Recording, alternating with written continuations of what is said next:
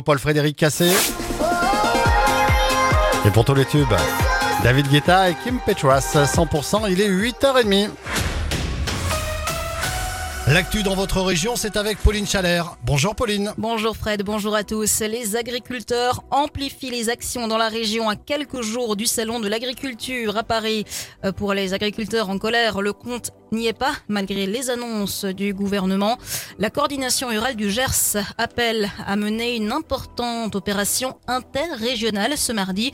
Un convoi s'élance ce matin depuis l'usine Danone de Villecontal sur Arros dans le Gers pour partir direction Tarbes dans les Hautes-Pyrénées et rejoindre Pau en Béarn où de nombreuses actions seront menées. Le point de départ à l'usine Danone qui n'a pas été choisi au hasard. Écoutez Lionel Candelon, le leader de la coordination rurale 32. C'est pas un hasard si c'est le point de départ, c'est là où tout va commencer, c'est là où, euh, où la crispation est montée euh, d'un cran depuis une semaine, quand on a appris euh, que, que l'usine voilà, allait récupérer l'avoine étrangère pour, pour faire leur, leur jus d'avoine. c'est ça qui a déclenché un peu le ras-le-bol sur, sur, sur, notre secteur, dans le Gers. Et, et comme on a des, des agriculteurs dans le 65 et le 64 qui voulaient aussi monter des actions, on a décidé de faire euh, une interdépartementale et même une interrégionale. Et une action qui intervient alors qu'Emmanuel Macron lui doit recevoir aujourd'hui les syndicats agricoles FNSEA et jeunes agriculteurs euh, qui demandent plus que des demi-mesures. Dans le Gers, où les jeunes agriculteurs ont déjà mené une action coup de poing hier lundi, ils ont emmuré le centre des impôts de la commune de l'île Jourdain. La suite du journal, Pauline Chalère. La mort est-elle d'origine criminelle ou accidentelle? C'est la question que se posent les enquêteurs andorrans après cette macabre découverte. Le corps sans vie d'un quadragénaire a été retrouvé la semaine dernière dans une rivière en Andorre. La victime, originaire de Catalogne, était partie skier dans les Pyrénées. 21e jour de grève pour les postiers de Mirande qui dénoncent notamment des suppressions de postes. Après un rassemblement hier au marché de Mirande, nouveau rendez-vous ce matin, 10h devant la mairie. Une pétition circule pour soutenir les grévistes qui a déjà récolté plus de 1000 signatures d'usagers et d'élus.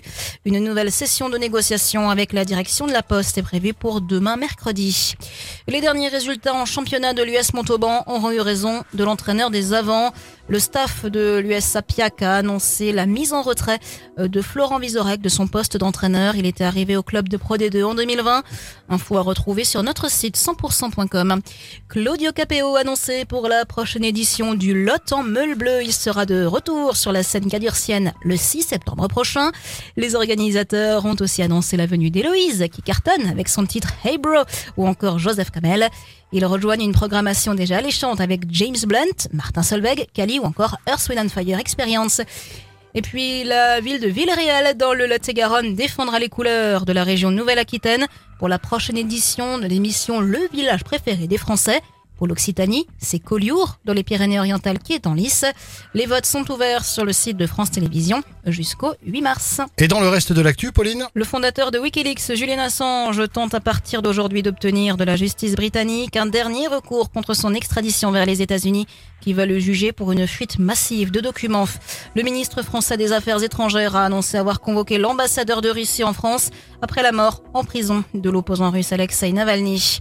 Et la situation humanitaire reste catastrophique ce mardi dans la bande de Gaza, où près d'un million et demi de déplacés palestiniens s'entassent dans la ville de Rafah, menacés d'assaut par Israël au moment où une nouvelle impasse se profile au Conseil de sécurité quant à, une, quant à un possible cessez-le-feu. Et enfin, Emmanuel Macron a bien l'intention de se rendre d'ici la mi-mars en Ukraine, a souligné son entourage alors que les réseaux sociaux russes ont relayé la rumeur d'un projet d'attentat durant la visite.